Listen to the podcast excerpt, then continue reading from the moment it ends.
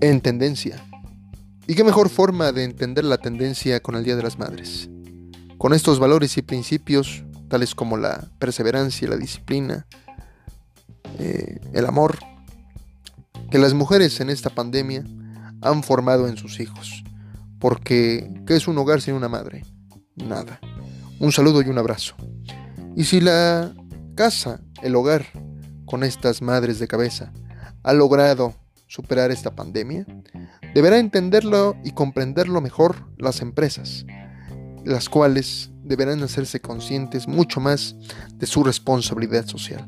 Así como una madre tiene el compromiso de transmitir los valores, la empresa deberá concientizarse cada vez más que para ser competitivos en el mundo que se avecina, deberá comprometer verdaderamente a sus empleados en un sentido de pertenencia. Y solamente cuando se logra permear estos valores en toda la empresa, hacer parte al empleado de la empresa y de sus valores, decía don Lorenzo Servige, en esa medida podemos formar una riqueza mucho más valiosa en el producto o servicio que compartimos. Don Lorenzo Servige lo entendía muy bien. El fundador de Bimbo transformó un pequeño taller de panadería en una empresa transnacional. Esto es tu responsabilidad social. Y si la casa y la empresa cambian, ¿por qué no va a cambiar la escuela? Ya lo dice en esta semana el Observatorio de Educación del TEC de Monterrey. El docente no estaba preparado ni tecnológica ni en habilidades para poder afrontar esta pandemia. Y podríamos preguntar qué profesión lo estaba. Pero más allá de la crítica y el análisis, podemos rescatar la parte importante y valiosa de esta reflexión.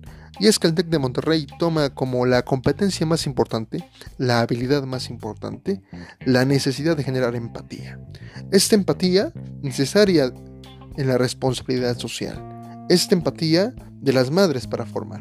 Y esta empatía que permite al docente generar en el estudiante un sentido real y una conciencia real sobre sus propias emociones. Ante este aislamiento, esta concientización emocional es la que llevará, al menos así lo menciona el TEC de Monterrey, a un nuevo cambio y paradigma de aprendizaje. Sin emoción no hay aprendizaje, al menos eso dice la teoría de competencias. Y créanme, créanme que eso es muy real. Así que formemos y ayudemos a todos y cada uno de los miembros de esta sociedad, en la casa, en la empresa y en la escuela. Porque los retos de la historia son importantes, pero la historia se hace de retos.